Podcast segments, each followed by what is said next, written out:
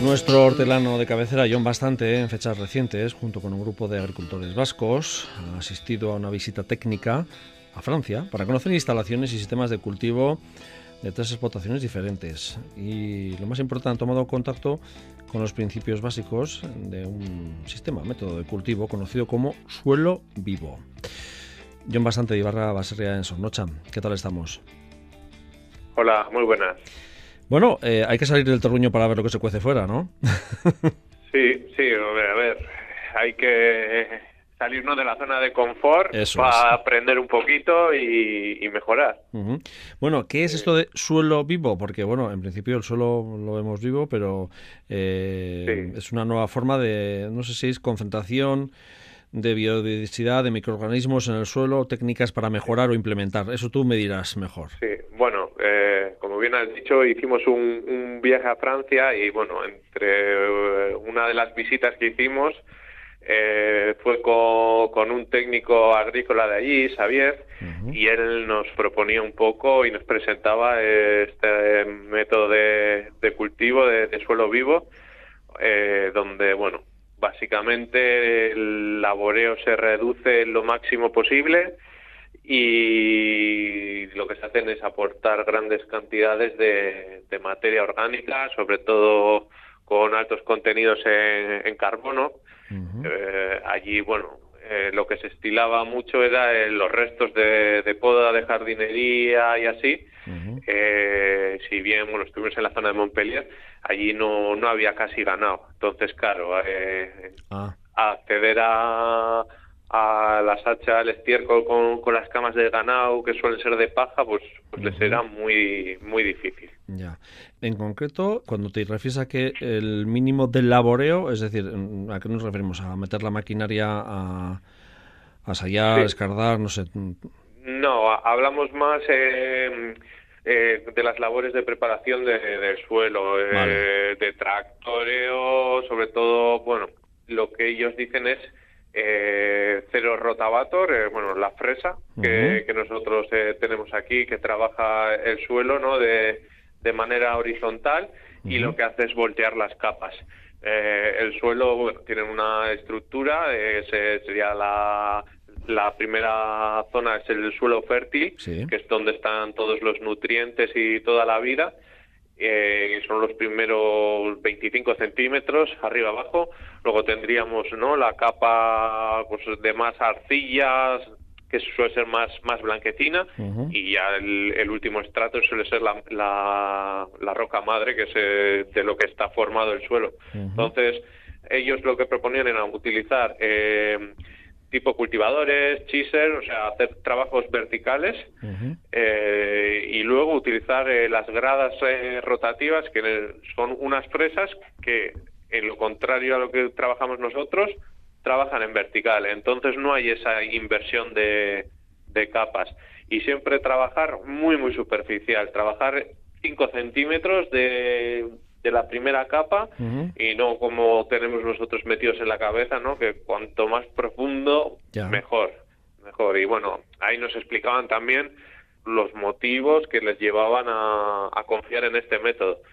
Eh, en ningún momento nos dijeron, oye, esto es lo único que funciona, eso también es de agradecer. Cada uno lo, implementaba, porque visitamos luego diferentes explotaciones y cada uno lo implementaba en cierta medida, porque vimos una explotación que tenía un alto grado de, mecanización agraria con, tractor y todos utilizaban al final motocultores con, con áperos y tal. No solo es el tema del laboreo del suelo, sino implementar materias orgánicas, como hemos hablado en su caso, eh, los restos de, poda, que cachos de madera considerables, o sea, no estamos hablando de, virutilla. Ah, vale, o sea... Um... Sí, un acolchado. Un acolchado, pero, pero vasto, por así decirlo, ¿no? De virutas de madera, vale. Sí, sí y mucho mucho abono verde. Abono verde utilizaban el sorgo forrajero, por ejemplo, que son plantas que cogen hasta dos metros y medio de, altura e incluso lo encamaban, luego acolchaban con, plástico para hacer una especie de, solarización y que se incorporase al suelo. Entonces, bueno, lo tenían muy estudiado y, muy, muy detallado todo y bueno, es un poco igual, quizás pesado explicarlo si no te pones in situ a verlo pero bueno, para hacernos una, una idea general. Pero recogen cosecha en Montpellier, me refiero, ¿no? Sí, sí, y una sanidad increíble, ¿eh? O sea, estamos hablando de no de una cosa de, de hippies o, o algo que he oído, sino, o sea, son productos sanos, limpios, y el, lo que ellos decían también es que, vale, estás ahorrando todo el tema de la maquinaria, pero claro, el suelo está ligeramente duro y utilizaban eh, atornilladores con unas barrenas ah.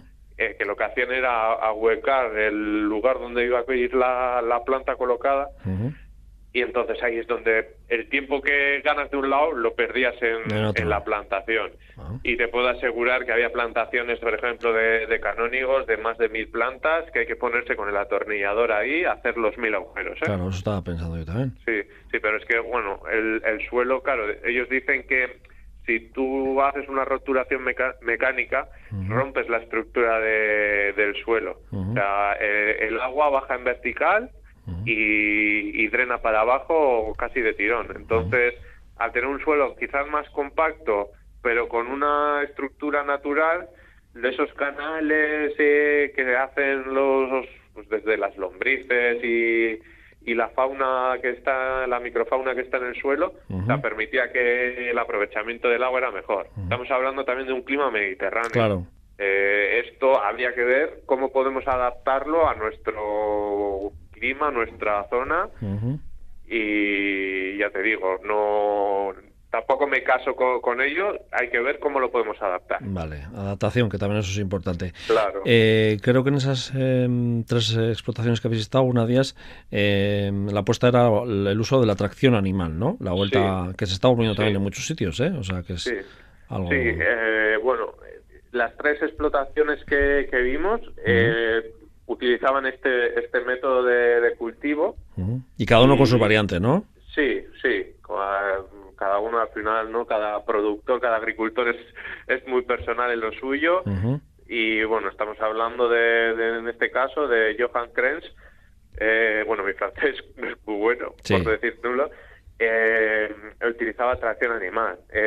tenía eh, burros, eh, concretamente utilizaba burros andaluces y catalanes. Ah. Y tenía una, una, colección de áperos adaptados para hacer uso de, ellos. Entonces, bueno, estamos hablando de que maneja una, una finca de dos hectáreas, una finca hortícola considerable, y, la verdad, bueno, yo nunca había visto, sé que hay gente por nuestro entorno que, que lo hace y muy, muy curioso, la verdad. Bueno, cada vez se está viendo más, ¿eh? O sea, cada vez sí, sí, se está viendo más eh, animal eh, trabajando en lo que es en, la huerta, en los labores de la huerta, claro. Sí, a ver, eh, claro, esto como lo que decíamos de suelo vivo, no se hacen labores ni muy profundas ni muy agresivas. el burro tiraba lo, un cultivador que hacía un trabajo muy superficial, o sea, casi no, no profundizaba él nos contaba que, que sus líneas de cultivo eran de, de 100 metros y que con la pareja de, burros tirando hacía limpiaba una, una fila de, de cultivo en un minuto 30. Entonces lo tenía todo muy muy medido y, y ya te digo, o sea, quitaba las hierbas, acaballonaba, o sea, lo tenía todo muy muy estudiado. Bien, bien. Eh, creo que además también habéis eh, visitado un semillero de empresas agrícolas, ¿no? Sí, sí.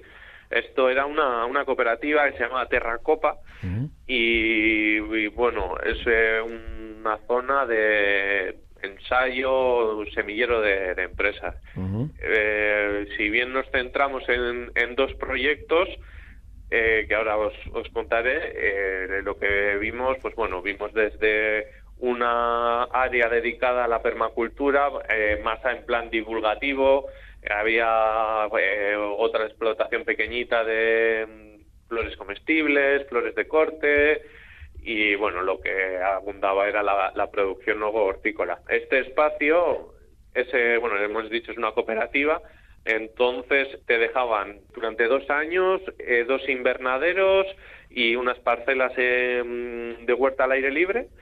Y la maquinaria era común. Ahí tenían, eh, bueno, motocultores, las gradas rotativas, tenían un tractor con un, cultivador, tal. Eh, y bueno, ahí aprendimos mucho sobre instalaciones, eh, nada, pequeñas cosas que, que se pueden implementar a, nuestros invernaderos. por ejemplo, vimos piezas de, de riegos, vimos cómo tenían sistemas de ventilación, pues al final allí en verano los invernaderos rozaban los 50 grados, entonces tienen que, abrir lo máximo posible y con un sistema de piñones y cadena habían hecho y cables, se les abrían todos los paños del invernadero eh, para poder ventilarlo. Y bueno, ahí vimos a estuvimos donde Clara, que fue un poco la, la que nos hacía de, guía allí en Francia y la que organizó el viaje. Y, nada, pues vimos los cultivos que, bueno, realmente varían a, lo que plantamos aquí. Ahí se consume mucho rábano, mucho nabo. Aquí no tiene tanta aceptación, pero bueno, no faltaban guisantes, no faltaban lechugas, espinacas, y, otros productos que son no más, más fáciles de ver aquí en casa. Esta cooperativa Terracopa que decías, en principio es para gente que se inicia, gente joven o, gente que se inicia sin más. Gente que, que se inicia, a ver, en el sector, es, es algo muy serio. Eh, tienes que empezar con entrevistas para que te seleccionen y estás durante dos años haciendo pruebas. Luego, si tú estás a gusto y quieres quedarte, que es el caso que te voy a contar eh, ahora después, eh, tú puedes hacerte socio de la cooperativa y, mantienes ese, ese espacio. Ah. Luego, claro, tenías a nivel económico también tenían eh, unos deberes, o sea, hay que hacer un, pago por, las instalaciones y que vamos, que al final tenías que tener un, mínimo de, formación, no es a la hoy me da por meterme y por lo que tenemos entendido este formato debe estar extendido por toda Francia, o sea, no es algo exclusivo de, ahí de la zona de Montpellier donde, donde estuvimos. Y nos decías que a raíz de esto habéis estado con algún agricultor, ¿no? También. Sí, estuvimos también con, otro agricultor eh, que este, aparte de utilizar el sistema de suelo vivo, lo complementaba con, el modelo biointensivo. Esto se hacía cultivos en, caballones, eh, densidades muy muy muy altas de, plantación.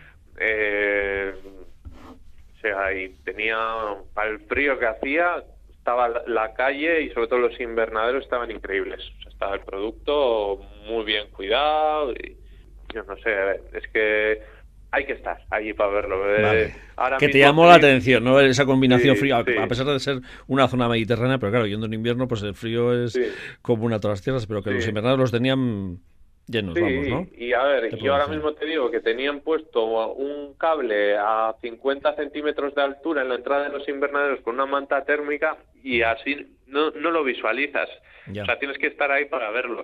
y nos contaban que era para frenar el efecto borde. El efecto borde es todas las plantas que quedan expuestas, ya sean en un semillero o en las entradas de los invernaderos, se, quedan más pequeñas pues porque les pega más el, frío.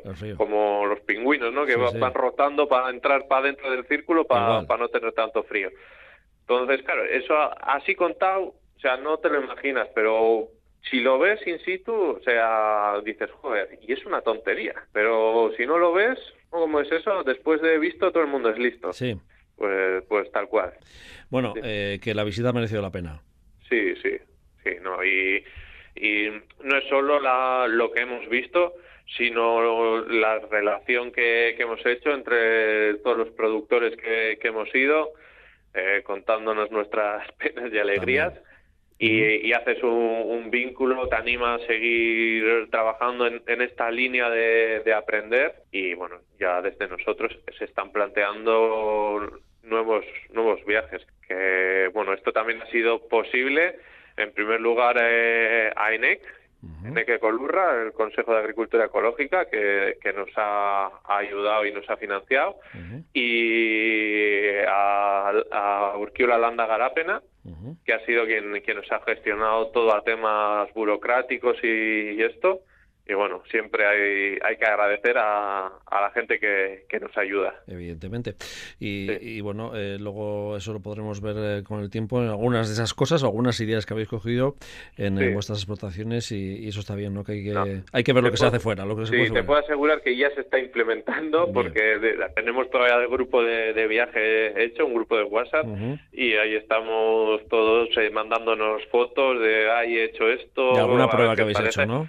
Sí, sí, sí, y ya más que pruebas, o sea, ya o sea, está casi incorporado a, las tareas del día a día. Bien, perfecto. Bueno, pues John, bastante. De Ibarra va a ser ahí en sus noches. Que recasco para acercarnos un poco las sensibilidades, en este caso, de vosotros como agricultores del ámbito mm, ecológico, pero bueno, que bueno, hoy nos has puesto otro nuevo término nuevo, suelo vivo, que también eh, es interesante conocerlo. Volveremos a hablar.